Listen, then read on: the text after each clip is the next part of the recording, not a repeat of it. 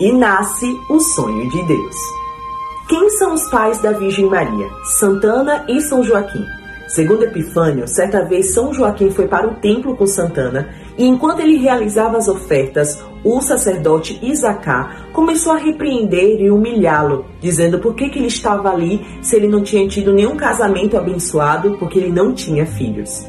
Segundo o historiador Ludolfo, Santana e São Joaquim ficaram 20 anos sem prole. Santana já era considerada uma mulher estéril.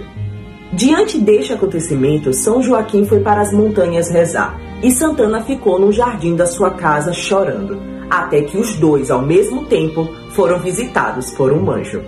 O anjo teria dito a São Joaquim: Tu receberás uma criança que será uma glória não apenas para ti, mas para o mundo inteiro. E teria dito a Santana: Deus escutou teus rogos, e tu conceberás anunciadora da alegria e lhe porás o nome de Maria, por meio de quem se dará a salvação do mundo inteiro.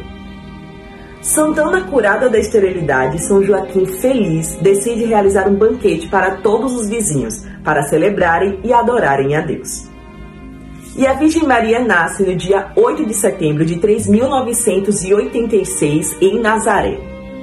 Maria, que segundo São Máximo significa a iluminadora, mas também existem outros significados: Senhora, soberana, vidente, e para Epifânio ela é a portadora da alegria, a alegria de Santana e São Joaquim e mais tarde a nossa alegria, pois por ela virá a salvação.